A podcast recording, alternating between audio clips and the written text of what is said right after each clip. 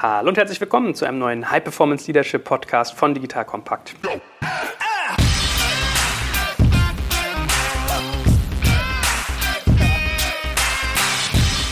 Mein Name ist Stefan Schmarek und ich bin hier wieder mit dem Führungscoach schlechthin unterwegs, dem guten Stefan Lammers. Hallo, lieber Stefan. Hallo, Joel. Ich bewundere ihn auch dafür, dass er noch volle Power hat, obwohl ich bin hier auch noch ein bisschen von Rent24 Popcorn gepusht. Wir haben heute nämlich ein Tech Breakfast hinter uns, sprich, es gab einen Impulsvortrag von Stefan, der richtig lang wurde und keiner hat es aber gespürt. Das ist immer ein Zeichen für einen guten Vortrag, wenn man, Dank. wenn man anderthalb Stunden unterwegs war und es fühlte sich an wie 20 Minuten zum Thema agile Führung. Und danach haben wir hier noch ein Teamcoaching gemacht mit ihm. Also wir sind gerade voll im Leadership-Denke hier. Macht ja auch ganz viel mit einem. Und das soll heute auch nochmal unser Thema sein. Wir sitzen gerade vor meinem Rechner, wo hier unsere Messenger-Gruppe auf ist. Das heißt, ich habe über unseren Messenger geschrieben, hey, was habt ihr noch für Fragen rund um agile Führung? Ich würde sagen, wir fassen nochmal ganz kurz zusammen, was agile Führung eigentlich ausmacht. Und dann beantworten wir wirklich mal Nutzerfragen. Generell, Stefan ist, glaube ich, ein Kandidat, der sich nochmal gesondert darüber freut, wenn ihr Fragen schickt. Also macht das auch gerne über unsere klassischen Kanäle Twitter, per Kommentar unter so einem Artikel oder einem Podcast oder per E-Mail. Aber wer auch mal an dem Messenger-Verbund teilnehmen will, geht einfach auf digitalkompakt.de slash Messenger und kann sich dort anmelden.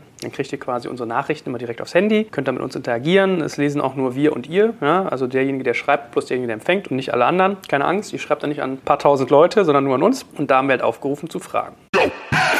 Ihr Lieben, an dieser Stelle möchte ich euch gerne das Datenschutzkit der IITR Datenschutz GmbH aus dem schönen München vorstellen. Jetzt sagt ihr, oh, Datenschutz, das ist so anstrengend und irgendwie doof. Mag sein, aber es ist total wichtig und total kostensensitiv, denn ihr habt ja alle von der DSGVO gehört. Es ist die DSGVO in Kraft und ihr müsst jetzt diese Anforderungen erfüllen. Das gehört quasi zum guten Ton, zum Standard dazu. Und wie das kostengerecht sich abbilden lässt, möchte ich euch heute anhand dieses Tools erklären. So, und das Datenschutzkit wurde von dem guten Sebastian Krasker entwickelt, der auf den Bereich des Datenschutzes spezialisiert ist und den kenne ich schon seit Gründerszene-Zeiten. Schon damals hat er wirklich tiefgründige Fachbeiträge zum Thema Datenschutz geschrieben. Der kennt sich damit richtig, richtig gut aus. Jetzt fragt ihr euch, okay, was ist dieses Datenschutzkit? Neben der Bestellung eines Datenschutzbeauftragten beinhaltet es eine webbasierte Datenschutzmanagement-Plattform mit integriertem E-Learning. Die Plattform ist in deutscher und englischer Fassung verfügbar und ihr findet das Ganze unter iitr.de. Ich finde das wirklich eine sehr charmante Lösung, die euch ganz viel Stress und Kosten abnimmt, weil es alles aus einer Hand bietet. Und natürlich hat Papa Joel für euch einen Code. Wenn ihr meinen Namen eingebt, J-O-E-L, Joel, bekommt ihr einen einmaligen Rabatt in Höhe von 100 Euro bei eurer Bestellung. Also losklicken www.iitr.de. Lieber Stefan, beginnen wir mal nochmal ganz bodenständig. Wenn wir sagen agile Führung, wird der Erste jetzt vielleicht sagen, okay, was ist denn jetzt agile Führung? Also was unterscheidet normale Führung, wie man sie vielleicht kennt, normales Leadership, von agiler Führung? Ja, normales Leadership in Anführungsstrichen, also ist immer schwierig zu sagen. Also es gibt in der Regel in der Vergangenheit man hat man sehr stark in dem Bereich der transaktionalen Führung gearbeitet. Das heißt, so klare Vorgaben zu machen, doch eine klare Erwartung an Ziele. Für die meisten steht das Stereotyp so ein bisschen auch so für hierarchische Systeme, wo es eben eine ganz klare Führungszuordnung gab in diesem Moment und der Mitarbeiter sich eher in so einer Lieferantenposition befand und Informationen oder ähnliches herbeigebracht hat und die Führungskraft hat entschieden. Und im Agile Leadership geht es natürlich viel, viel stärker darum, auch auch in selbstorganisierten Teams miteinander unterwegs zu sein, wo im Prinzip, also wenn man das so will, letztendlich in selbstorganisierten Teams ist ja jeder eine Führungskraft. Ne? Also jeder macht Führung, ist an Entscheidungen beteiligt, kreiert neue Ideen und das heißt, wir haben eine andere Art der Interaktion miteinander. Und das ist im Prinzip der Kernunterschied. Also es wird auch genannt transformationale Führung. Also ich bin als Führungskraft eher da unterwegs und bestelle den Rahmen. Vielleicht auch ein Stichwort, was dazu passt, ist Servant Leadership. Also ich bin unterstützend da, damit meine Mitarbeiter gut funktionieren. Es geht aber weniger um so eine Ego-Rolle oder ähnliches, wo ich in der Hierarchie festgenagelt bin, sondern es geht eher dazu, die anderen besser zu machen und weniger darum, mich selber besser zu machen. Vielleicht sind das so ein paar Stichpunkte, die dazu passen erstmal. Jetzt hört vielleicht der ein oder andere zu, der in einem Unternehmen arbeitet oder sogar eins führt, das schon ein bisschen gediegener ist, das vielleicht bisher nicht so digital ist. Würdest du sagen, dass man agile Führung nur in einem Unternehmen haben kann, was auch digital ist, was vielleicht irgendwie Scrum nutzt und in Sprints arbeitet? Oder kann man agile Führung auch in Unternehmen haben, die bisher vielleicht ein bisschen unterdigitalisiert sind? Oh, nee, das kann man auch in Firmen haben, die unterdigitalisiert sind. Das ist eine schöne Bezeichnung. Letztendlich wird kaum ein Unternehmen in der Zukunft daran vorbeikommen, digitalisiert zu werden. Insofern hat das für alle eine große Bedeutung. Auf der anderen Seite Seite ist es so, dass man, ne, alles hat seine Berechtigung. Also sowohl die in Anführungsstrichen alte hierarchische Führung als auch Agile Leadership. Das kommt immer darauf an, in welchem Kontext ich unterwegs bin, welche Bedeutung das gerade hat, was ich mache. In bestimmten Bereichen ist man auch darauf angewiesen. Also wenn wir jetzt mal in so den Banken- oder Versicherungsbereich reingucken, da gibt es ja eine Regulatorik, die auch bestimmte Abläufe vorsieht. Da kann ich möglicherweise gar nicht so agil unterwegs sein, bestimmten Abläufen, wie ich mir das gerne wünschen würde. Und nein, es ist schon wichtig, auch für traditionelle Unternehmen mehr und mehr in diesen Bereich Agile reinzugehen gehen, um eben auch Geschwindigkeit zu gewinnen, um eben auch das Potenzial und das Wissen aller Mitarbeiter abzurufen. Und da sind auch viele Unternehmen, die sich richtig auf den Weg machen.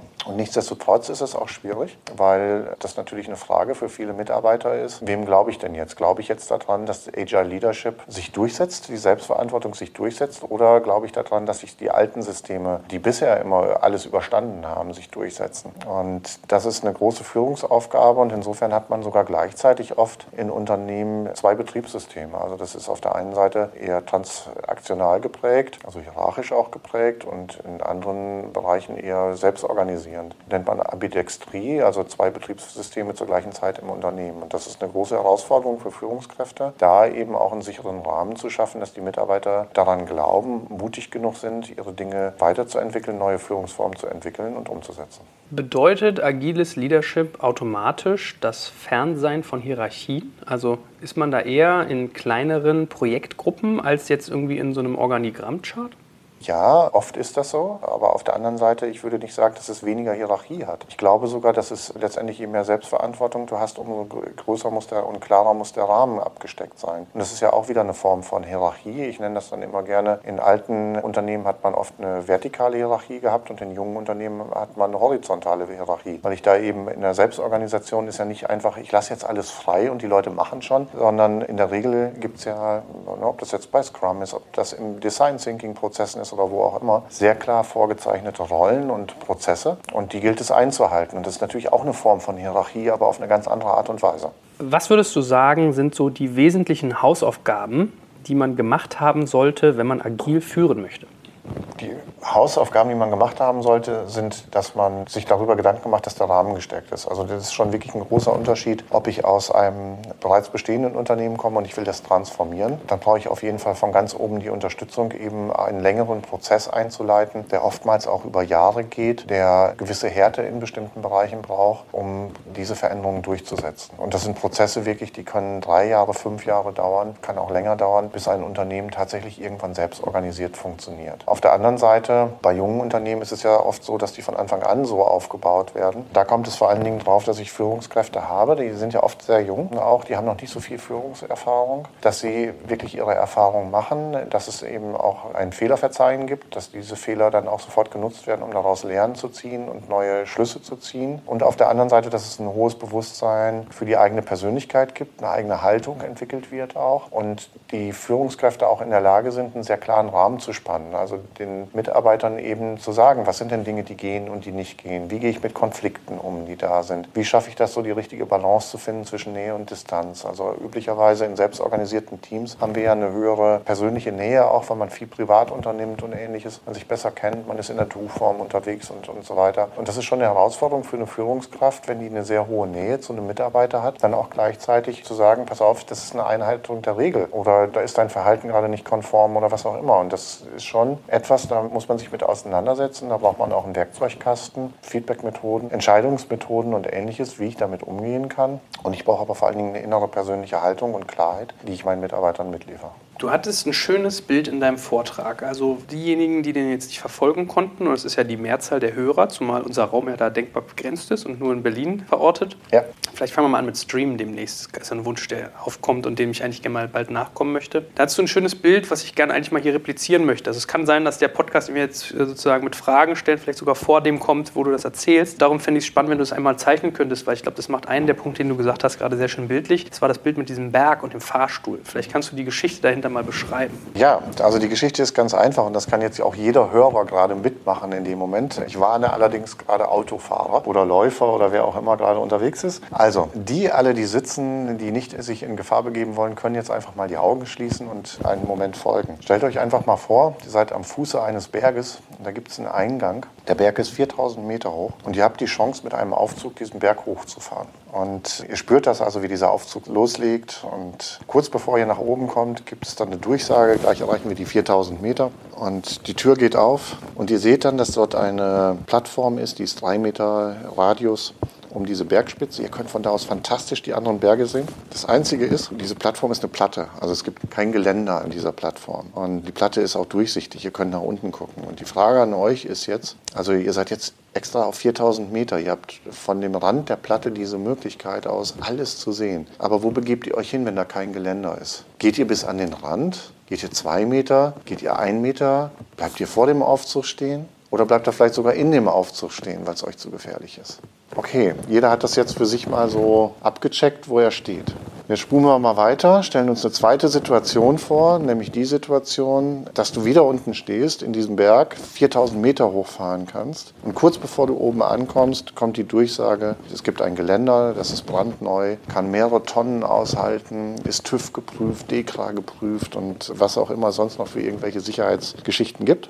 Die Tür geht auf und ihr seht dieses feste, massive Geländer und ihr könnt euch wieder entscheiden, wie weit wollt ihr gehen. Geht ihr bis ans Geländer? Geht ihr zwei Meter raus? else? Ein Meter? Bleibt ihr vor dem Aufzug stehen oder im Aufzug? Und wir haben das hier heute beim Tech-Frühstück gemacht, auch dass sich einige Leute aufgestellt haben und das mal symbolisiert haben, wo sie da stehen. Und es war einfach frappierend, auch in der Abfrage, dass also viel, viel mehr Leute die Bereitschaft hatten, wenn ein festes Geländer da ist, bis zum Rand zu gehen. Und das könnt ihr auch gut übertragen auf eure Mitarbeiter. Eure Mitarbeiter können ihr volles Potenzial nur dann ausnutzen in der Selbstorganisation, wenn ihr ihnen einen festen Rahmen gibt, wenn sie wissen, wie weit sie gehen können. Solange solange sie keinen festen Rahmen haben, haben sie auch nicht die psychologische Sicherheit, wie weit sie gehen können. Sie hören vielleicht viel eher auf, ihren Rahmen auszunutzen, weil sie nicht wissen, wie weit sie gehen können. Und es ist oft eben ein Irrglaube, dass man denkt, wenn man möglichst viel Freiheit gibt, dann nutzen alle Leute das aus. Nee, es ist auch eine Gefahr, dass sie nicht weit genug gehen. Und dazu vielleicht auch nochmal, Google mit dem Projekt Aristoteles hat nochmal überprüft, was macht bei Google die erfolgreichsten Teams aus? Und einer der Kernpunkte ist die psychologische Sicherheit. Also es geht darum, den Mitarbeitern einen klaren Rahmen zu bieten, damit sie wissen, hier in diesem Rahmen können wir uns aufhalten. Da sind natürlich noch mehr Sachen drin, wie beispielsweise auch, wie gehen wir innerhalb eines Teams miteinander um.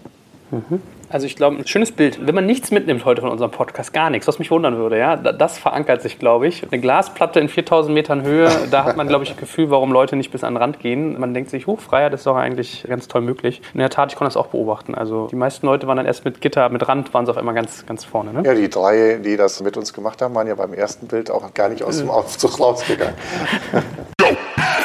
Ihr Lieben, heute verplane ich mal wieder eure Zeit, denn es gibt ein Must-Visit-Event sozusagen, wenn ihr im Bereich HR und Personalwesen unterwegs seid, und zwar die Hack schreibt sich wie umarmen auf Englisch, H-U-G. Und es ist ein HR-Happening von Personio. Na, Personio kennt ihr bestimmt, haben wir auch schon mal besprochen. Super spannendes Tool im Bereich Personalwesen. Und am 7. Mai findet im schönen München besagte Konferenz statt. Hack steht für herausfordernd, unkonventionell und gemeinschaftlich und ist ein einzigartiges Eventformat, das sich um die Zukunft der Arbeit im HR drehen soll. Warum solltet ihr euch das angucken? Es gibt dort echtes HR-Wissen von Praktikern für Praktika. Es ist keine reine Theorievorlesung. Es gibt kein Buzzword-Bingo dort. Es gibt innovative und interaktive Formate. Es ist einfach mehr als nur eine Konferenz. Ihr feiert dort ein richtiges Happening und es gibt keine Form von Zeitverschwendung und keinen Dresscode. Also wirklich ein angenehm gemachtes Event zum Thema HR. Wo findet ihr das Ganze? Unter hack.personio.de, also hack wie umarmen.personio.de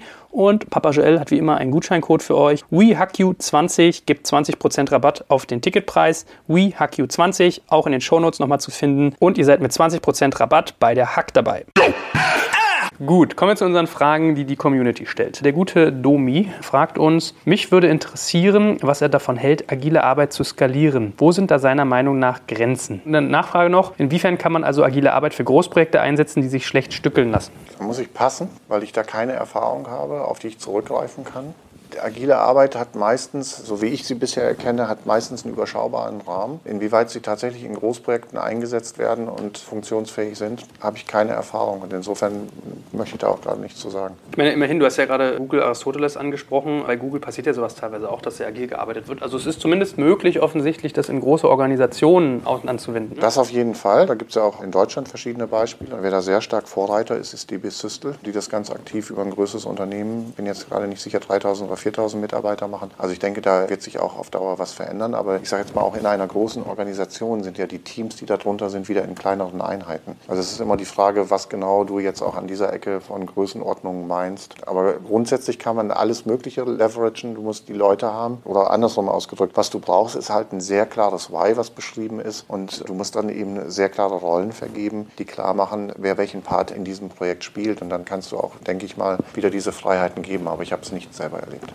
Okay, also kaskadieren eigentlich von Visionen durch Organisationen. Da greift unsere nächste Frage, glaube ich, geht da schön ran. Stefan hat heute Morgen gesagt, das war also jemand, der dabei war, ja, ja sehr schön. dass Agile Leadership hierarchisch eingeführt werden muss. Wie überzeuge ich einen CEO davon, der seit 40 Jahren top-down gewohnt ist und das eigentlich nicht möchte, weil er sie vor Machtverlust Angst hat? Das ist eine gute Frage. Das ist viel Arbeit mit Menschen, denen er vertraut. Also es gibt keine Garantie dafür, dass das funktioniert. Aber du brauchst jemanden, der ihn tatsächlich von diesen Vorteilen überzeugt und du brauchst einen Sparringspartner für den CEO, der ihn in diesem Prozess begleitet. Weil es ist natürlich aus seiner Situation ein sehr riskantes Unternehmen, so etwas zu machen. Und insofern ist es oft ratsam, erstmal innerhalb dieser Vorstandsteams zu arbeiten, um da eben auch wieder diese Sicherheit herzustellen, dass sie sich auch gegenseitig stützen und dann zu überlegen, was ist eine gute Struktur, wie wir dann diesen Prozess im Unternehmen umsetzen. Es schaffen meistens keine internen, weil es da einfach zu wenig Vertrauen gibt. Sonst hätte man das ja schon vorher gemacht. Also insofern ist das meistens etwas, was über externe Berater getriggert wird. Und da braucht man eben auch Berater, so wie wir das machen, immer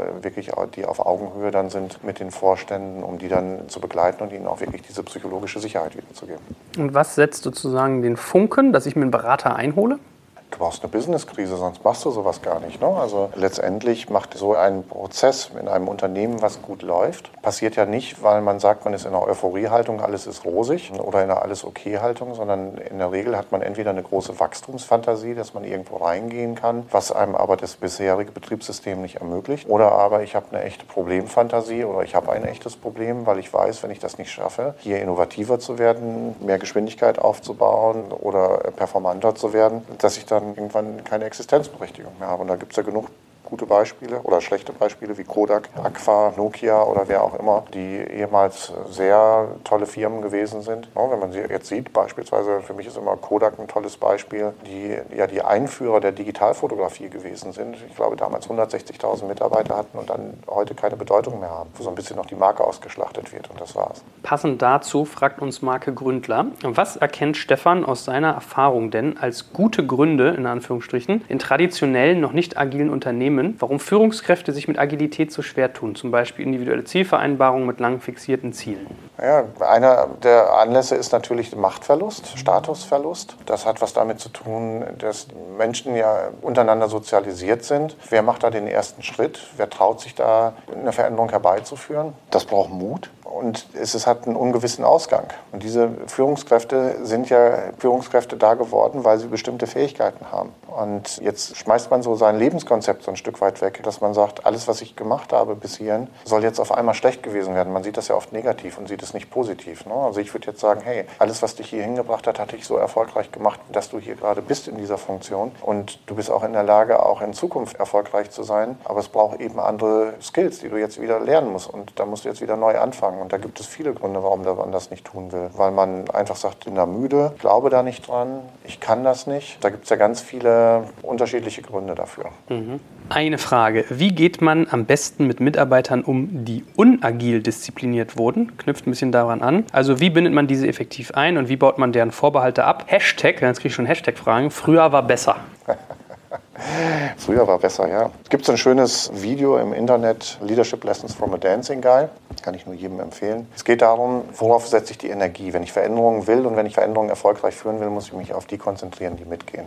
So hart das ist. Es wird immer Menschen geben, die diesen Weg nicht mitgehen wollen. Und das muss ich auch akzeptieren. Und das ist nichts Schlimmes, wo ich jemanden für abwerten muss oder was auch immer. Aber dann ist in einer Organisation, wo ich agil arbeiten will und ich habe das beschlossen, dass das so sein soll und eine Person will nicht mitgehen, dann ist für diese Person kein Platz mehr. Und das ist dann eine Entscheidung dieser Person und diese Person sollte sich dann bestmöglich auch woanders eine neue Aufgabe suchen, wo sie weiterhin so arbeiten kann, wie das für die gut ist. Aus meiner Sicht wird oft in Firmen zu lange versucht, da auch Menschen zu überzeugen gegen den Willen des Menschen, um die irgendwo hinzubringen. Und das kann auf Dauer nicht funktionieren. Okay. Hallo Joel. Und Stefan fehlt da noch. Wie sollten Ziele zwischen Führungskraft und Mitarbeiter in einer agilen Umgebung vereinbart werden? Analog, wie zum Beispiel bei Scrum in Sprints, beziehungsweise sind noch die klassischen Jahresziele sinnvoller? Viele Grüße vom Lauritz. Der ist ja fast wie dein Sohn. Der heißt fast wie mein Sohn, genau. Der leider heute nicht da sein konnte. Ja, da gibt es keine Sache aus meiner Sicht, wo man sagen kann, die passt immer. Wir machen das so, dass wir auf der einen Seite Jahresziele haben. Die sind aber immer mehr auch teambasierend. Und auf der anderen Seite gibt es eben kurzfristige Ziele, die man miteinander vereinbaren sollte. Ich glaube, dass Jahresziele insgesamt an Bedeutung verlieren, einfach weil die Reaktionsgeschwindigkeiten, die Veränderungsgeschwindigkeiten so hoch sind, dass sich Jahresziele innerhalb eines Jahres in Wahrheit überholen. Und wenn Mitarbeiter da jetzt auch nochmal incentiviert werden für ihre Jahresziele und sie beharren dann am Ende darauf und sind deswegen unflexibler, hilft mir das nicht weiter. Hm. Ihr Lieben, wenn ihr unternehmerisch tätig seid, müsst ihr bestimmt auch des Öfteren reisen. Und hier kann ich euch unseren Partner Horizon Studios ans Herz legen, denn Horizon Studios entwickelt Premium-Reisegepäck für die nächste Generation und verbindet dabei smarte Tech-Features mit schickem Design. Wir sprechen hier also von Koffern, die in Deutschland entwickelt werden und als besonderes Feature eine integrierte, herausnehmbare Powerbank aufweisen. Also ein leerer Handy-Akku auf dem Flughafen gehört damit mal definitiv der Vergangenheit an. Und die Koffer von Horizon Studios sind weltweit bei allen Airlines zugelassen und weil das Team vornehmlich auf Direktvertrieb setzt, bieten sie wirklich gute Preise für High-End-Materialien. Und übrigens nicht nur Koffer, es gibt auch Taschen, ganz viele Accessoires, Travel-Kleidung und und und. Und es handelt sich dabei um das erste Gepäck weltweit mit persönlichem Reiseassistenten. Horizon Go ist für ein Jahr kostenlos inklusive und ihr erhaltet darin Perks, Upgrades, Reiseorganisationen, Tipps und Support. Wenn ihr euch das Ganze mal anschauen wollt, hat Papa Joel natürlich wieder einen tollen Gutscheincode für euch. Wenn ihr Kompakt 12 eingebt, bekommt ihr 12% Rabatt auf das Reisegepäck von Horizon Studios und ich packe auf unsere Sponsorenseite und unten in die Shownotes natürlich auch nochmal den Link. Der lautet nämlich horizon-studios.com slash de slash kompakt. Und weil das so schwer zu merken ist, geht einfach auf unsere Sponsorenseite oder schaut in den Shownotes. Wie gesagt, Horizon Studios, tolles Reisegepäck. Schaut euch das mal an. Tobias schildert eine Situation und möchte wissen, ob du sie auch schon mal erlebt hast. Stell dir vor, du sitzt in einem Großraumbüro und hast mit einem Teammitglied etwas Persönliches zu besprechen. Du buchst einen Raum, um ein Vier-Augen-Gespräch zu ermöglichen. Und es ist unangenehm, bei ernsteren Angelegenheiten miteinander durch das größere Unternehmen zu laufen, um dann dort das ernstere Thema besprechen zu können. Fünf Minuten vorher hingehen und den Kandidaten nachkommen lassen, fühlt sich auch komisch an. Kennt Stefan solche Situationen aus seiner Führungserfahrung und wie hat er das gehandhabt? Ihr habt immer klasse Fragen, muss ich ja wirklich sagen. Ich bin ein Freund der totalen Transparenz. Das hört sich jetzt ganz schlimm an, wie du das gerade da beschreibst. Und frag mich als erstes, wo ist denn das Problem? Also ich glaube, diese Sachen, wir machen sie einfach, beladen sie zu problematisch in solchen Momenten. Ich glaube, das sind die natürlichsten Sachen dieser Welt. Und es gibt auch immer wieder Konflikte in Teams und es gibt auch Auseinandersetzungen, die einer Klärung bedürfen. Und das ist doch super, wenn ihr daran arbeitet und wenn ihr dann miteinander sprecht. Also insofern bin ich ein großer Anhänger völliger Transparenz und geht doch zusammen. Ja, du sagst ja immer, dass man Konflikte vom Team austragen soll. Also ja, das Beste ist für mich, das im, im, Team gemeinsam zu machen, damit alle gleichzeitig davon lernen. Absolut. Mhm. Maurice fragt, das ist vielleicht ein bisschen ähnlich. Wie nehme ich mir die Angst vor Personal? Wie traue ich mich als junger Unternehmer, Personen zu führen? Vermutlich ist das jetzt nicht nur auf agile Umgebungen anwendbar, sondern allgemein. Ja. Machen, Fehler machen, daraus lernen, sich möglichst Reflexionspartner suchen vielleicht auch Mentoren suchen oder ähnliches, gegebenenfalls Ausbildungen zu machen äh, im Leadership oder auch einen Coach an die Seite stellen zu lassen. Aber das meiste lernst du einfach durch deine Fehler, die du begehen wirst und die Reaktion, die du von deinen Mitarbeitern in dem Moment bekommst. Und sei da aufmerksam für und dann hinterfrage dich, was du daraus mitnehmen willst und was du das nächste Mal anders machen willst. Also das habe ich heute auch in der großen Runde gesagt. Als ich jung war und Führung übernommen habe, da habe ich mich total super gefühlt und habe gedacht, ich bin die beste Führungskraft schlechthin. Wenn ich da heute drauf gucke, dann schaudert es mich, ähm, weil ich denke, oh Gott, oh Gott, was hast du da alles gemacht? Das kann ich aber auch heute nur sagen. Es ist gar keine Bewertung, dass ich das damals falsch gemacht habe. Aus meiner Sicht habe ich damals alles richtig gemacht. Aber ich habe jetzt viele, viele andere Sachen hinterher kennengelernt. Und dadurch bin ich heute da, wo ich heute bin, weil ich sie mir anschaue, die Sachen, die schiefgelaufen sind. Ich habe unserem Typen hier mit seinem Hashtag früher war besser gerade mal das Video eines Dancing Guys geschickt. Ja? ja? Voll interaktiv hier. Alter, wie geil ist bitte dieses Video? Weltklasse. Ja? also schaut euch das mal an, wer das noch nicht kennt. Leadership Lessons of a Dancing Guy. So, spannende Frage. Du hast mir schon mal beigebracht, jede Frage ist spannend. Zu welchen Fragen sagt man als Leader, das muss das Team entscheiden und zu welchen Fragen sollte man das genau nicht? Da gibt es keine Pauschalisierung. Das ich, also ist schwer so zu beantworten.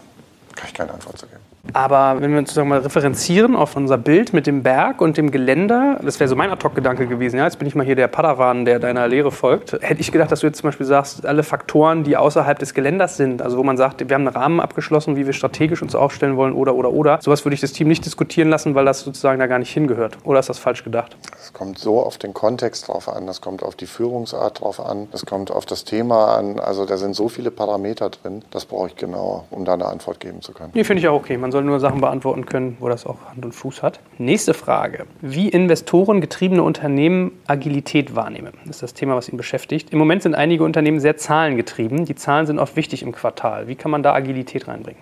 Das ist eine sehr coole Frage. Im Moment sind die Investoren sehr zahlengetrieben. Das, äh, ich, ich glaube, dass die das meistens sind. Und in der Tat, auch ein Thema, was wir heute schon mal ein Stück weit behandelt haben, das ist genau die große Herausforderung von agilem Arbeiten und wo auch viele agile Teams dran scheitern oder die Führungskräfte dran scheitern. Ich sage jetzt mal, wenn ich in einer rosigen Welt bin und wo ich etwas aufbauen will und ich habe genug Geld zur Verfügung, dann kann ich mir alle Derivate dieser Welt leisten. Ich kann mein Geld für alles Mögliche ausgeben. Das ist wunderbar. Am Ende will der Investor oder will auch jeder Gründer oder was auch immer, will der, dass das Ganze performt, dass es also Geld und Gewinn abwirft, damit ich eben neue Leute einstellen kann, meine Firma weiterentwickeln kann und für eine Sicherheit auch meiner Mitarbeiter sorgen kann. So, das führt natürlich an bestimmten Ecken dann irgendwann zu Handlungsdruck. Und dann gibt es auf einmal andere Erwartungen. Dann werden Zahlen in den Vordergrund gestellt. Und jetzt ist der oftmals der Reflex, dass auf einmal agil aufgebaute Teams bei Führungskräften, die für sich selbst keine klare Haltung gefunden haben, dass die jetzt auf einmal in einen autoritären Modus umkippen. Und damit ist das ganze Thema Vertrauen und Selbstverantwortung ganz schnell zerstört. Und das passiert gar nicht so selten. Deswegen bin ich auch immer kein Freund davon zu sagen, es ist immer nur eine agile Führung die richtige, sondern man sollte von Anfang an gucken, in welchem Kontext sind wir gerade unterwegs. Und wenn ich ein Krisenszenario habe, eine Sanierung habe, da hilft mir Agilität nicht unbedingt was, sondern da brauche ich teilweise Leute, die jetzt knallhart durchgreifen und Entscheidungen treffen. Und da funktioniert Selbstverantwortung nicht. Also insofern bin ich immer in einem Spannungsfeld und es gibt für mich nicht die eine Führungsmethode, sondern ich muss als Führungskraft virtuos sein, Bewusstsein dafür zu entwickeln, was habe ich für Leute, was habe ich für Aufgaben, was habe ich für eine Rolle zu erfüllen, nämlich auch die dafür zu sorgen, dass das Unternehmen profitabel ist. Und dann muss ich gucken, welches Führungssystem ist für mich das erfolgversprechendste. Und möglicherweise ist das gerade in so einem Moment transaktionale Führung. Mhm. So, letzte Frage von Sebastian, der auf den letzten Meter noch reingerutscht ist. Wie sind seine Erfahrungen zu hybriden Modellen mit optionalen Beteiligten, ähnlich wie DB Systel es gerade tut? Nörgler bleiben old und Willige machen mit agil, eigenverantwortlich. Okay, das ist ein bisschen krude formuliert, aber er meint, glaube ich, verstehst du die Frage? Nicht zu 100 Prozent. Ich kann auch keine Internas von DB Systel zur Stellung nehmen, weil ich da zu wenig Insights habe. Ich weiß nur generell, dass sie an diesem Thema dran sind. Es würde mich nicht wundern. Das ist ja das, was ich vorhin schon beschrieben habe, auch an den Kollegen, der schon mit viel Freude gerade den Leadership mit Lessons from a Dancing Guy sich angeguckt hat. Das Thema ist, dass du halt deine Kraft auf die Willigen konzentrieren musst. Ansonsten schaffst du es nicht, ein Momentum aufzubauen. Und es wird am Ende dazu führen, dass die Leute, die lange durchhalten, sich nicht zu verändern, dass die irgendwann in eine Entscheidungssituation reinkommen, was auch gut ist. Und in dieser Entscheidungssituation werden die sich überlegen müssen, folge ich jetzt sozusagen dieser Mehrheit und schließe ich mich da an, da mitzumachen, oder aber ist das nicht mehr der richtige Platz, an dem ich bin und da muss ich mir was Neues suchen entsprechend. Also wenn es so diese Vorgehensweise da geben sollte, kann ich die gut nachvollziehen. Mhm. Hervorragend. Ich glaube, das ist ein netter Nachgriff nochmal auf dieses Thema Agile Leadership. Kann man sich da bei dir weiterbilden? Macht ihr irgendwie Kurse und sowas, Coaches? Ja, also wir coachen ja unheimlich viele Gründerteams gerade, auch gerade in diesen Wechselphasen von dieser Aufbruchstimmung hin zu reifen Unternehmen. Da ist oftmals nochmal ein Gründerteam selber Bewegung drin. Das hat auch viel damit zu tun, sich nochmal selbst zu reflektieren und als Team zu reflektieren. Da bieten wir entsprechende Workshops an, machen nächstes Jahr auch Pakete. Wir sind gerade dabei, ein Format für das Thema Haltung für Führungskräfte zu entwickeln also im Bereich Selbstreflexion und Ähnlichem. Also wir sind da gerade sehr stark unterwegs, neue Formate aufzubauen. Und ja, so wie wir euch heute hier gecoacht haben, das hast du ja auch erlebt, ist das eben etwas, was wir mit riesiger Freude einfach machen. Mhm. Also, da dürfen wir uns auf viel Neues noch freuen im neuen Jahr, wenn wieder weitere Podcasts folgen. Ich habe auch heute gesagt bekommen, dass die Leute teilweise sich das in ihren Slack-Channels teilen und schon drauf hiepern, wenn wieder Content von dir kommt. Oder von Gero, ja. Verkaufen ist anscheinend auch was, was die Leute besonders beschäftigt. Vielleicht müssen wir mal ein Crossover machen oder so. Ja? Kein Problem. Führung und Verkaufen. Anyway, vielen herzlichen Dank für deinen Input und äh, ja, wie gesagt, ich freue mich schon drauf, was da noch Neues mit dir kommt. Super. Bis bald.